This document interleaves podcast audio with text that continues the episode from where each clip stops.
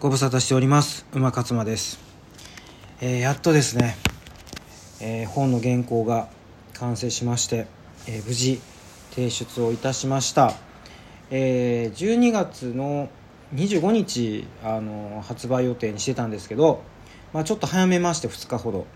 12月23日に、え発売ということになります。あの23日なんですけど、えーこれはですねどういうわけかあの US の23日ということでアメリカの23日で、えー西海岸の方の時間なので、えー4時。日本の夕方の4時。おそらくですよ。4時か5時なんですよ。に5時かな？うん、ちょっと4時か5時かね分かんないですけど。まあそれぐらいの時間からあの Kindle でダウンロードが可能になるはずです。12月23日ね。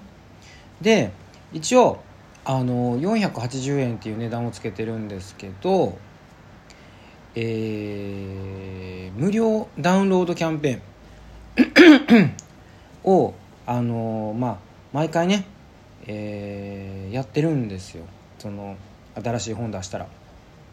今回も、えそれをやろうと思ってます。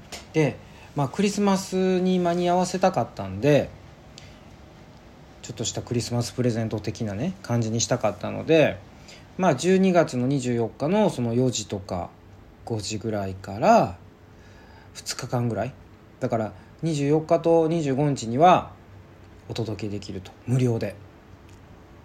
ねえもうやっとやっとというかまあ今年最後のねはいえっ、と私の作品としては5作品目ということになります。まあダイエット本でね 5冊ね出せたっていうのはもう本当に達成感って感じです。よく頑張りました。自分も自分も褒めてあげたいっていうふうに思います。でまあそれはねさておきですね。まああのこの番組では、まあ、一応マニアックな話って言ってるぐらいですからまあ私がねその聴いてる音楽とか映画とかなんかそういうところの話をしたいなって思うんですよ。まあねあのこの間まで m 1のねこの間ってまあまあ昨日かあの芸人さんの話とかもしてたんですけどまあもちろん芸人さんの話とかも出てくると思うんですけどまあいろんな私が影響を受けたとか私の好きな とかっていうのをまあ人でも物でももう何でもです。才能があると私がね勝手に思ってるもの人たちっていうのを紹介していくということで。でですね、えーぜひいい話したいなって今日思って思ったのが、えーマイリー・サイラス。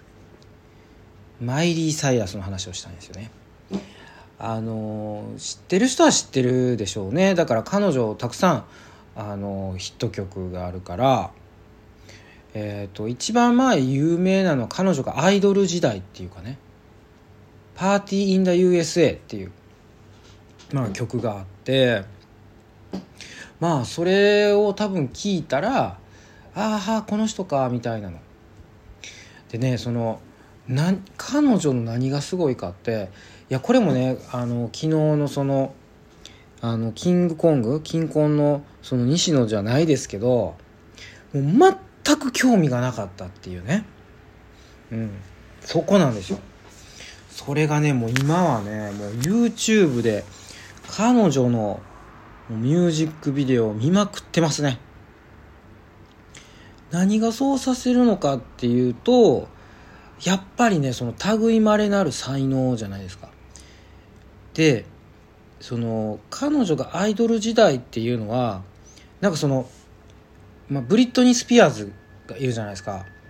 だからあれのなんだろう、まあ、ジャンルは違うけど要はそのなんかわかんないですけどそのアイドルの登竜門かなんか知りませんけどそのなんかディズニークラブっていうかなんかねジャスティン・ティンバーレイクとかクリスティーナ・アギレラとかがなんかその出てたテレビ番組なのかなんかそういうこうキッズたちが多分その10代前半とかまあだから10歳前後のキッズがそのなんか出るような番組。だから日本で言ったら何なんですかね。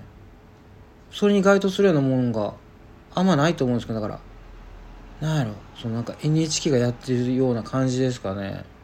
子供向け番組みたいな。でそれでどんどんどんどんそのアイドルになってなんかアイドル脱皮してアーティストになっていくみたいなパターンだと思うんですけど、まあ、まさにそのマイリー・サイラスもそんな感じで初めはそうやってアイドルで出ててで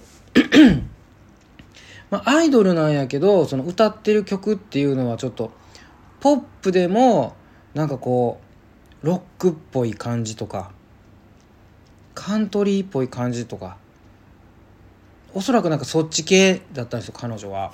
まあでもまあポップでしょうっていう感じで。だからね曲とかも知ってたけど全然好きな感じじゃなかったし。だからそんななんかこうブリットニー・スペアーズみたいなね。あそこまでこうこう世界的にこう有名になるっていう感じではなかったんですよ。でそれがなんか急にアイドル路線をこうガラッと変えてなんかもうすごいこうセクシー路線みたいなこうセクシーやしあとそれから多分ね曲もね自分でプロデュースとか書いたりとかし始めたと思うんですよ。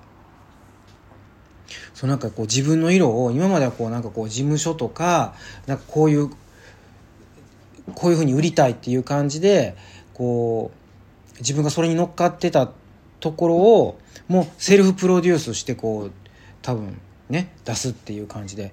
それでねレッキングボールって言ってなんかそのミラーボールの上にもうすっぽんぽんでこう乗りながら乗っかりながらいきなり歌い始めたんですよね。でその曲がごっつヒットして。でもねそれその時はそれだから56年前ですかね。うん、2015年とか、うん、多分ね56年前なんですよ。まだ2013とかかな。だからそういうその時は知ってたけどもう全く興味なかったんですよ。もう全然興味なかった。うん。あなんかもうまたそういうこう話題集めというか集め。うん。注目されるためにやってるっていう。売名行為とは言えないけど。まあだからそんなんだろうと思って別にその曲も全然いいと思ってなかったし。ででなんかもうしばらく経ちましたよね。だから45年。だから別にだその45年の間も全く注目してないしもう何歌ってたかも全く知らないっていう状況だったんですけどなんかの時に あそう。Spotify でねこうなんかこう好きそうな曲を選んで勝手にかけてくれるじゃないですか Spotify が。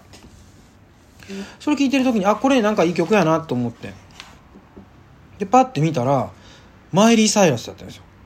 えっと思ってマイリー・サイラス今こんな感じなんやと思って。でそれでマイリー・サイラスのその最近の曲とかをこう YouTube とかでチェックしたりとかしてたんですよ。もうそしたらもうなんやろ。そのやっぱり可愛いとかで売ってたアイドルで売ってた可愛らしさがもう皆無？もう全くなくなっててもうなんかもう声もめちゃめちゃハスキーっていうか内藤康子みたいな。ね。え内藤康子知らないですよねみんな、まあ、我々の世代やったら内藤康子知ってるんですけどそれとかあの何？あのバービーボーイズのほら女性の方。あんこやったっけ？うん。あだからああいう感じですよ。声がもうしゃがれ声でダミー声っていうんですか？ハスキーっつっても、うん、だからケイ・ウンスクみたいなね。あんな渋い声でもうガンガンロックというか歌ってるんですよすごいだから歌唱力もすごいんですよね。だからもうなんかそのアイドル上がりとかもうそういう感じじゃないんですよ。もうなんかもう。もう本格的なもうアーティストっていう感じで。でもうめちゃめちゃそのやっぱ衣装とかそのメイクとかもうケバケバ。ケバケバしいんですよね。だからもうそういう世界観を際どい服ばっかり着てるし。すごいメイクしてるし髪型もなんかなんやろ。昔のロックの感じの髪型っていうんですか？わかんないですけど。だからねすげえなと思ってこんなにトランスフォームトランスフォーメーションすんねやみたいな。もう完全に変わっちゃっててでも曲も素晴らしい。めっちゃいい曲やし今だアルバム出てるんですけどそのアルバムの中の曲も素晴らしいんですね。まあその話ももうちょっとまたしたいんですけどだから最近デュアリパっていう、まあ、アーティストその女性アーティストとあのコラボしてる曲が「プリゾナー」っていう曲があってもうね素晴らしいんですよそれが。うん、でもそれよりも何よりもその前のねスカイなんとかちょっと今パッて名前出てこないけどそれも素晴らしかったなはい。まあねあの今日はねマイリー・サイレスの話させてもらいましたけどまた彼女の話ねまだまだちょっと話し足りないことがあるので、えー、これからも、えー、話していきたいなと思いますということでおやすみなさい。